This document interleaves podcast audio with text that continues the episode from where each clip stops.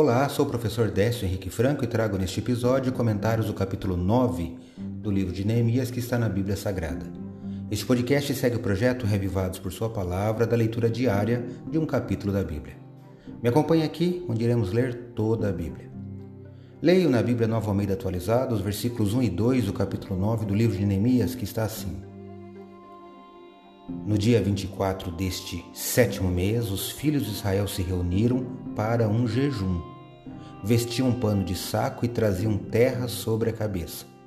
Os da linhagem de Israel separaram-se de todos os estrangeiros, puseram-se em pé e fizeram confissão de seus pecados e das iniquidades de seus pais.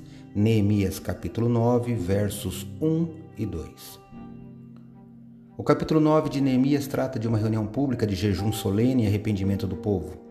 Os levitas fazem uma confissão religiosa da bondade de Deus e da perversidade deles. Foi um evento diferente daquele narrado no capítulo anterior da alegre celebração da festa dos tabernáculos. Essa sessão aqui no capítulo 9 apresenta rituais de luto, veja, jejum, vestir pano de saco, colocar pó sobre a cabeça, separar-se dos estrangeiros. Nós lemos isso aqui. Seguido por uma oração confessional pública feita pelos levitas que lideravam o serviço de adoração. Ao longo do capítulo você verá que grande parte da oração de tristeza pelo pecado está ligada a uma revisão histórica da interação, muitas vezes tristes, entre Deus e o seu povo.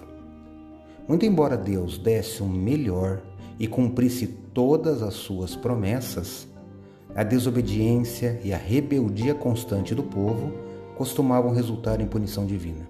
Mas quero destacar a iniciativa de arrependimento e confissão de pecados daquele povo. Deveríamos também fazer mais vezes isso em nossa vida, ao refletirmos em nossos erros passados. Pense nisso. Acredito, como disse o salmista, que a palavra de Deus é uma lâmpada que ilumina nossos passos e luz que clareia nosso caminho. Portanto, leia hoje em sua Bíblia o capítulo 9 do livro de Neemias e que seu dia, passos e caminho sejam iluminados por Deus. Um abraço e até amanhã.